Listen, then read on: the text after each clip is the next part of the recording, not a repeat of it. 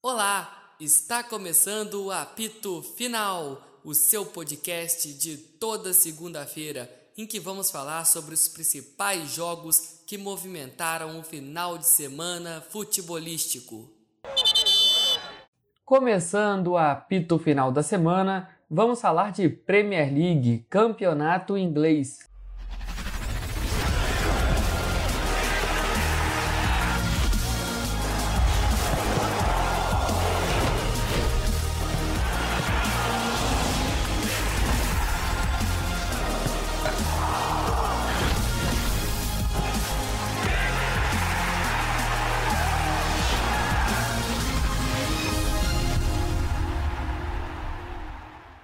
O Manchester City jogou fora de casa em Londres nesse sábado pela 34ª rodada e venceu o Crystal Palace por 2 a 0, dois gols marcados no segundo tempo, o primeiro do Agüero, um chutaço, um golaço do Sérgio Agüero, que hoje é reserva no time do Manchester City, e o City foi para campo sem oito jogadores titulares, por causa do confronto contra o PSG na quarta-feira e também a decisão que vai acontecer no Etihad Stadium na terça, ou seja, amanhã, entre Manchester City e PSG valendo vaga na grande final da Champions League.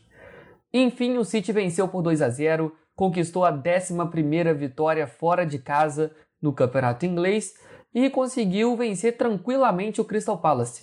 Um primeiro tempo que o City teve apenas 6 finalizações terminou o jogo com 20 finalizações. Mostra um City muito à frente do rival e um City que foi para brigar mesmo por título nessa temporada. O Manchester City tem 13 pontos na frente do Manchester United, que é o vice colocado, e se empatar contra o Liverpool, numa partida que pode ser que aconteça ainda hoje, se empatar contra o Liverpool, o City se sagra campeão da Premier League. Como eu disse, Agüero, aos 11 minutos do segundo tempo, marcou um golaço, abrindo o placar para o Manchester City em Londres. Um belo domínio e depois batendo de trivela, conseguiu fazer 1 a 0 para o Manchester City. Dois minutos depois, aos 13 minutos, Ferran Torres recebeu uma bola e bateu colocado, tirando do goleiro Guaita. Sem chances para o goleirão do Crystal Palace, que bota o City aí com uma mão na taça da Premier League. O Manchester United, que iria entrar em campo ontem contra o Liverpool pela 34ª rodada da Premier League, não conseguiu nem chegar ao estádio de Old Trafford. Isso porque a torcida dos Red Devils invadiram o gramado e também invadiram as ruas de Manchester para protestar contra a família Glazer, que é a família que administra, que é dona do Manchester United há alguns anos já. A gente sabe que o United é um dos maiores times da Inglaterra, então não é uma equipe para disputar Europa League, e sim Champions League. Com isso, a torcida protestou contra a família Glazer, que desde que entrou como administradora da equipe de Manchester, o United não tem conseguido se firmar na Liga dos Campeões.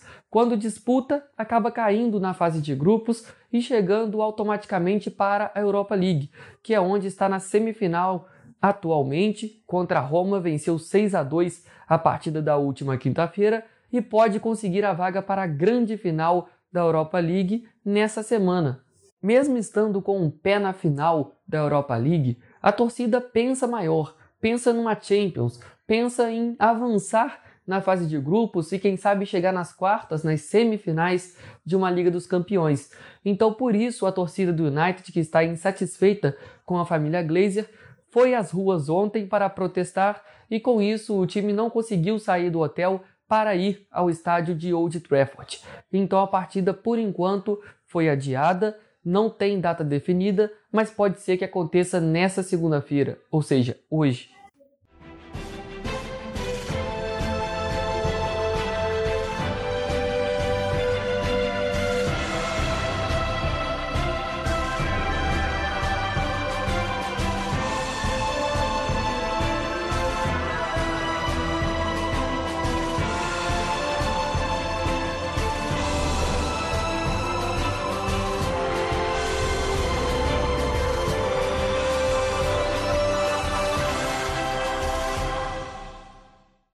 Agora, pegando o avião rumo à Espanha, vamos falar da La Liga. O campeonato espanhol está muito disputado, o Atlético de Madrid segue líder com 76 pontos, porque nesse sábado visitou o Elche e venceu por 1 a 0, gol de Llorente aos 23 minutos do primeiro tempo. O Elche teve um pênalti ainda aos 46 do segundo tempo, quando o próprio Llorente colocou a mão na bola dentro da área, mas o Fidel, meio-campista do Elche, mandou na trave.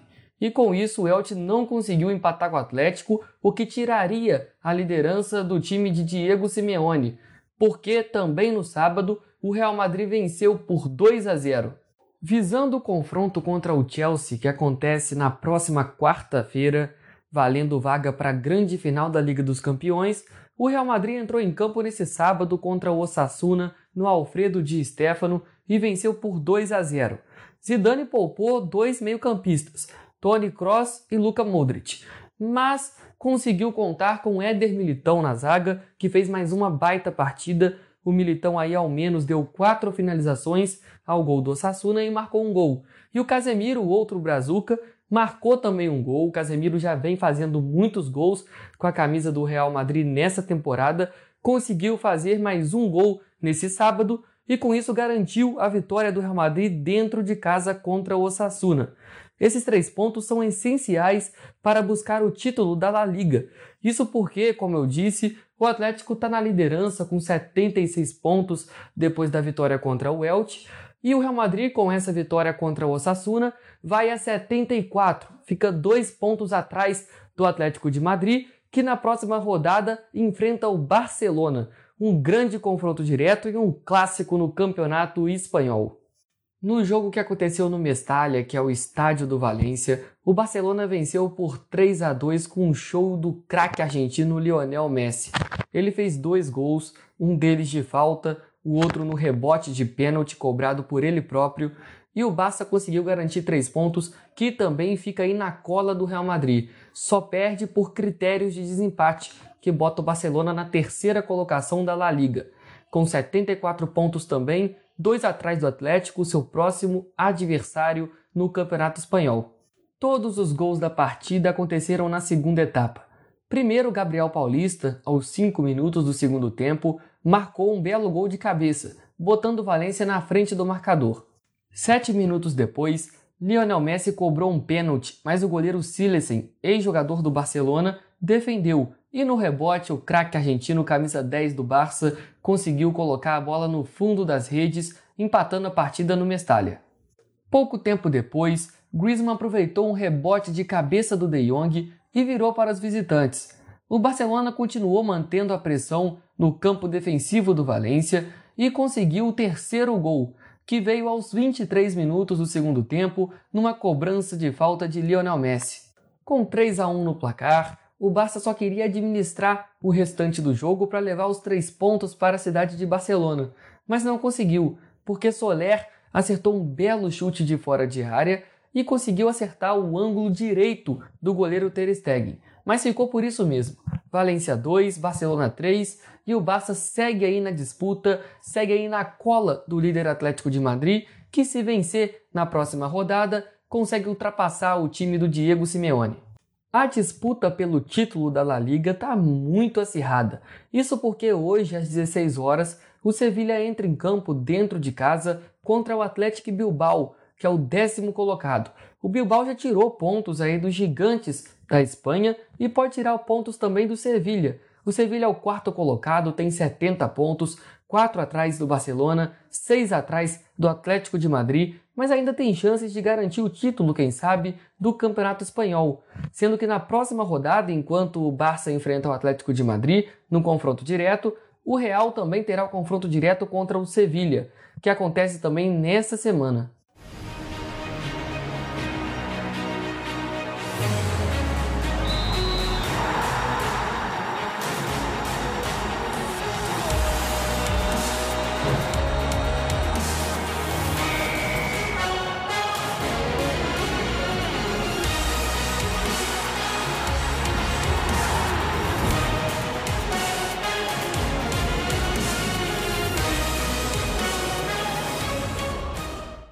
Agora, saindo da Espanha, vamos diretamente para a França falar da Ligue 1, o campeonato francês que está muito disputado. Nesse sábado, os dois candidatos ao título entraram em campo e fizeram o dever de casa. Jogando no Parque dos Príncipes, o PSG venceu o lance por 2 a 1. Na ausência de Kylian Mbappé, que se machucou na última quarta-feira contra o Manchester City pela semifinal da Champions League, Neymar chamou a responsabilidade. Além de marcar um gol, ele deu assistência para o gol de Marquinhos, que vem jogando muito bem, vencendo a segurança defensiva do Paris Saint-Germain na Liga dos Campeões. O Lille, que é o líder da Ligue 1, também entrou em campo nesse sábado e venceu o Nice por 2 a 0 dentro de casa. Burak Yilmaz, que vem sendo aí a principal peça ofensiva do Lille nessa reta final de temporada, marcou um dos gols da vitória. Foi um triunfo bem tranquilo para os líderes do campeonato. O Lille teve 12 finalizações contra nenhuma do Nice. Em 90 minutos, a equipe do Nice não deu nenhum chute a gol. Além da supremacia do Lille dentro de campo contra o Nice nesse sábado, também podemos perceber na tabela de classificação. Enquanto o Lille é líder com 76 pontos, o Nice está em décimo colocado com 46. 30 pontos distanciam o líder Lille para o Nice, que é o décimo colocado da Ligue 1. Isso fica evidente dentro de campo também, como aconteceu nesse sábado, na vitória por 2 a 0, em que o Lille foi totalmente superior ao seu adversário. Também tivemos um confronto direto entre o terceiro e o quarto colocado do campeonato francês. O Mônaco foi a campo contra o Lyon pela 35ª rodada da Ligue 1 e acabou perdendo por 3 a 2. O jogo que aconteceu nesse domingo foi muito acirrado. O Lyon vencia o jogo até os 40 minutos do segundo tempo, quando o Mônaco teve um pênalti e Ben Yedder cobrou para igualar o marcador. Só que três minutos depois, Shekir colocou o Lyon na frente novamente. Com isso, o Lyon foi a 70 pontos, continua na quarta posição, mas fica apenas um pontinho atrás do Mônaco, que continua com 71, quatro atrás do vice-líder PSG. Enquanto isso, o PSG está um ponto atrás apenas do líder Lille. Eu que disse aqui um pouco antes que o Lille venceu no sábado, o PSG também faltando três rodadas para acabar o campeonato francês, ainda segue muito disputado e sem nada definido.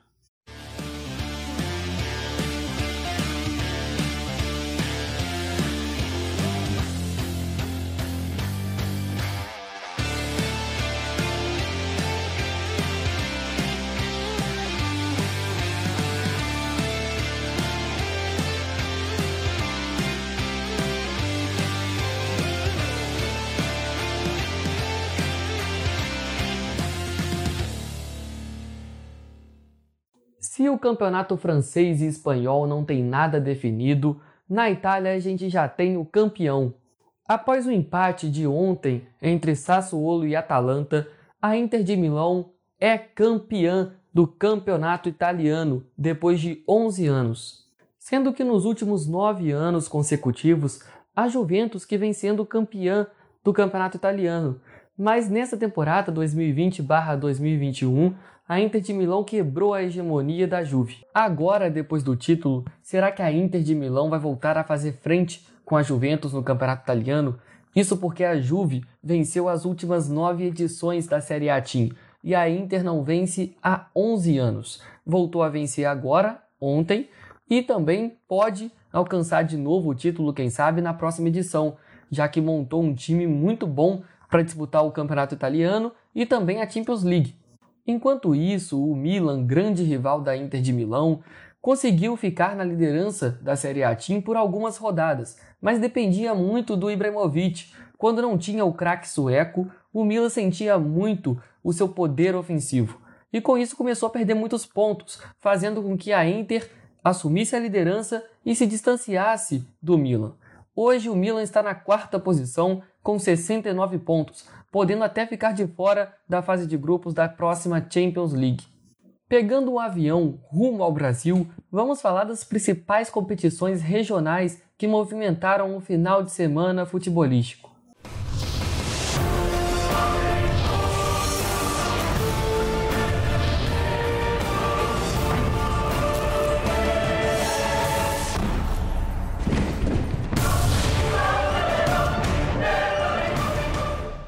Começando então pela Copa do Nordeste. O primeiro jogo da grande final aconteceu nesse sábado no estádio Pituaçu, em Salvador.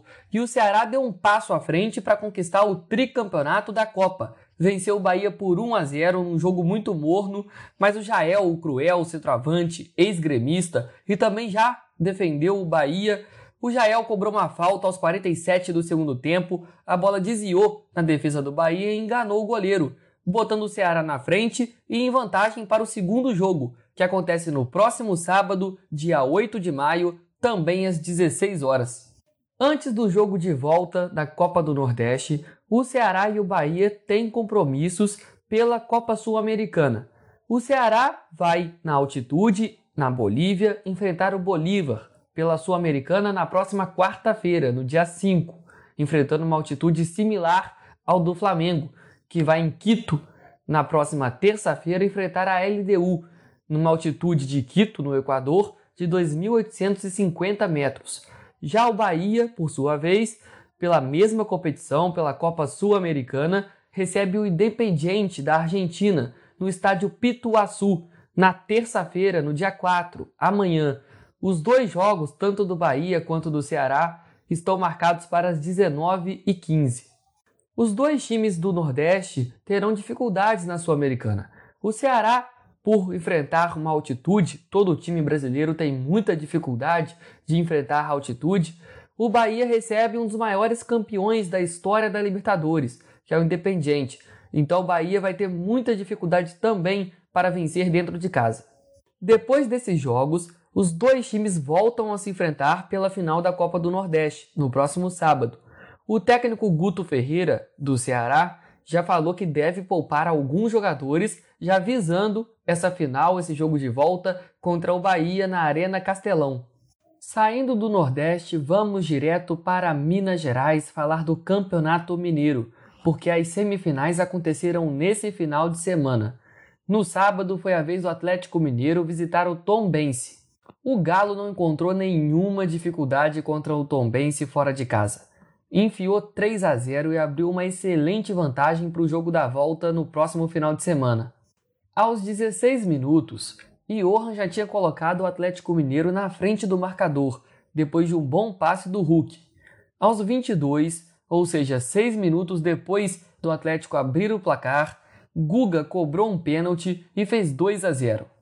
Com 2 a 0 no placar, o Atlético foi para o intervalo mais tranquilo, e aos 17 minutos do segundo tempo, Hulk experimentou uma bola de fora da área, um chutaço, que acertou o canto do goleiro do Tombense, fazendo 3 a 0 e fechando o caixão.